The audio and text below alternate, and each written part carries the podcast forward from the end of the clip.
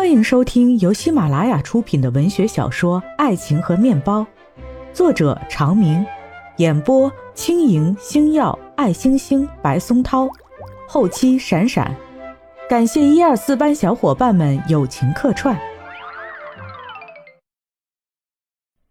第六十集，齐昊天看着楚萧的背影，叹了口气。平兰打了齐昊天一拳。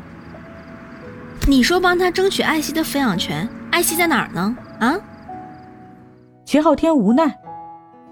老婆，我尽力了，你知道的，二审维持原判，像他们的情况，通常也会是这样的结果。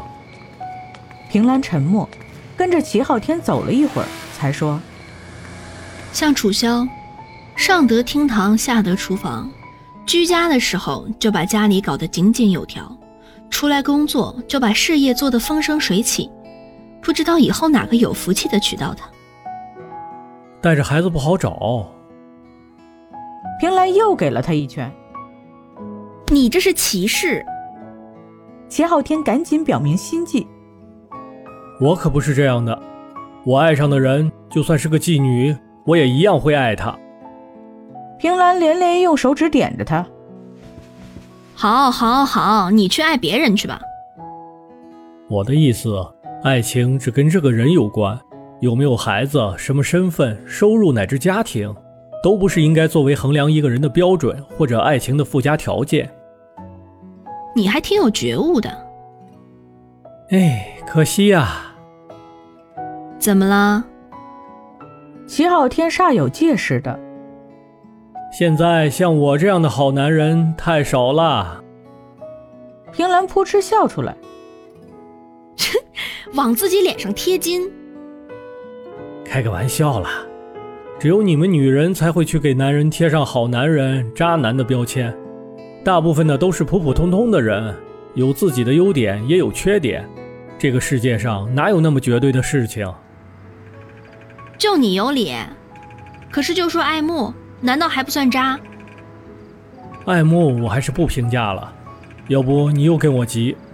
注意，我说的是大部分男人，都还是为了家庭拼事业、爱老婆、疼孩子。家里红旗不倒，外面彩旗飘飘，不在少数。哎，行了行了，我只爱你一个，这不就够了吗？肉麻，哼！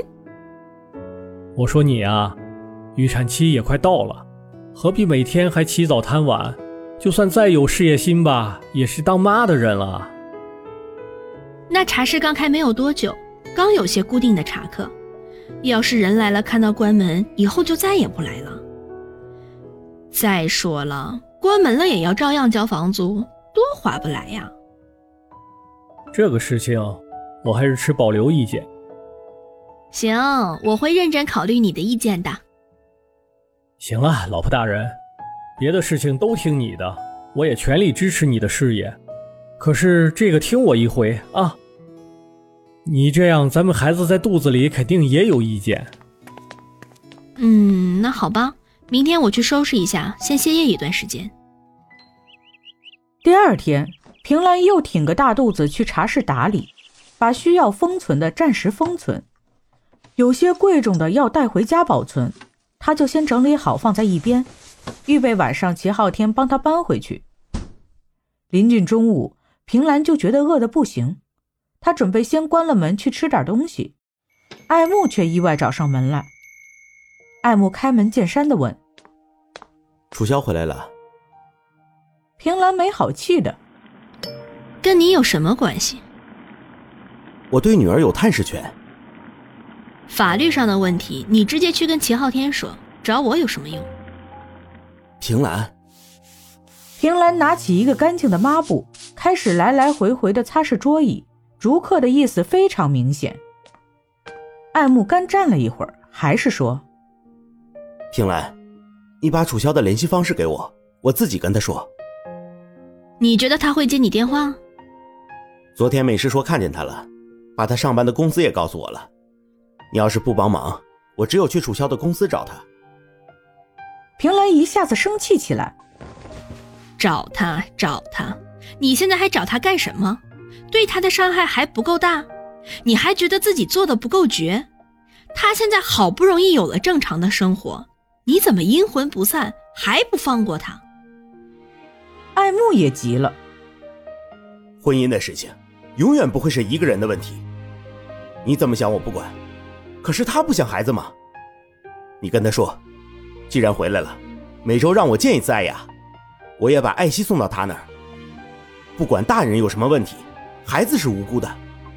就算他对我有再多仇恨，也不应该阻止孩子见自己的爸爸呀。当然，还有妈妈。当初是你把孩子妈妈扫地出门的，现在又拿孩子来说事儿。艾莫，我从来不知道你是这样的一个人。我不是拿孩子说事儿，我就不相信楚萧不想爱惜。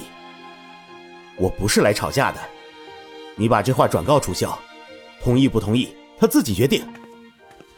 平兰撑着桌子坐下，胸口气得剧烈的起伏，肚子也隐隐不适。爱慕见了他的状态，赶紧四处找了一下，找到水壶，给他倒了杯热水。你这是怎么了？被你气的。齐昊天呢？没在这里。都像你这样的公子哥，不用上班的。平兰，你真的对我有误解。不是所有家庭条件好一点的人都天天的吃喝玩乐、轻松生活的。我不管，我要出去吃饭了，你自便吧。你现在这样走得动吗？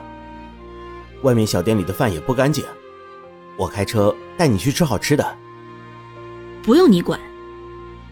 我看你脸色有点不好。我直接送你去医院吧。我真没事儿，我拜托你赶紧走吧。那你把我的话告诉楚萧，算我拜托你了。好，好，好。爱慕还是有点不放心，看到平兰脸上是坚决的，请你离开的表情，只有自顾先走了。平兰这边慢慢的平静下来，自己关了茶室的门，走回家做了午饭。吃完，他拿起电话给楚萧打了过去，把爱慕的意思给复述了一遍。楚萧听了平兰的话，良久不语。末了说：“我同意。”平兰惊的手机差点没有掉下来。你就这么同意啦？他那么对你，以你的脾气，就应该永远不联系、不见面，怎么？等你肚子里的宝宝生出来，你就明白了。平兰想了想，那你自己跟他联系。我不跟他联系，我不想跟他有任何一点瓜葛。你帮我跟他说，每周五我请保姆把艾雅送到他家，同时把艾希接过来，周日再把艾希送回去，把艾雅接回来。平兰无奈，想来想去，干脆电话也不打。只是照着楚萧说的，给爱慕发了条短信。片刻之后，他接到回信，只有两个字的回复：“谢谢。”放下电话，平兰在家里四处转了转，拿起书翻翻，没有心思。打开电视看了一会儿，也不知所谓。他干脆又出了门，走路去了茶室。到了下午，平兰觉得肚子一阵一阵的疼。他去了趟卫生间，看见有一点血迹，不敢大意，马上关了店门，打车去医院。等他到医院的时候，齐昊天也火急火燎地赶到，一看见他就惊慌失措地盯着问：“怎么了？啊，流血了？肚子疼吗？现在好点了没有？哎，急死我了，连闯了几个红灯。”没事儿，应该是他等不及，要出来了。齐昊天急得满头大汗的，离预产期还有十天呢，不到生的日子啊！平兰其实心里也着急，她跟齐昊天说着，也是急慌慌的找到医生。医生，我流血了啊，还肚子疼，啊，离预产期还有十天呢。医生见多不怪的，羊水破了吗？平兰摇摇头。医生说。先去听个胎心。齐昊天慌的问：“要不要担架？要不要推个车来躺着？要不要现在进手术室？医生看看他，去听听胎心。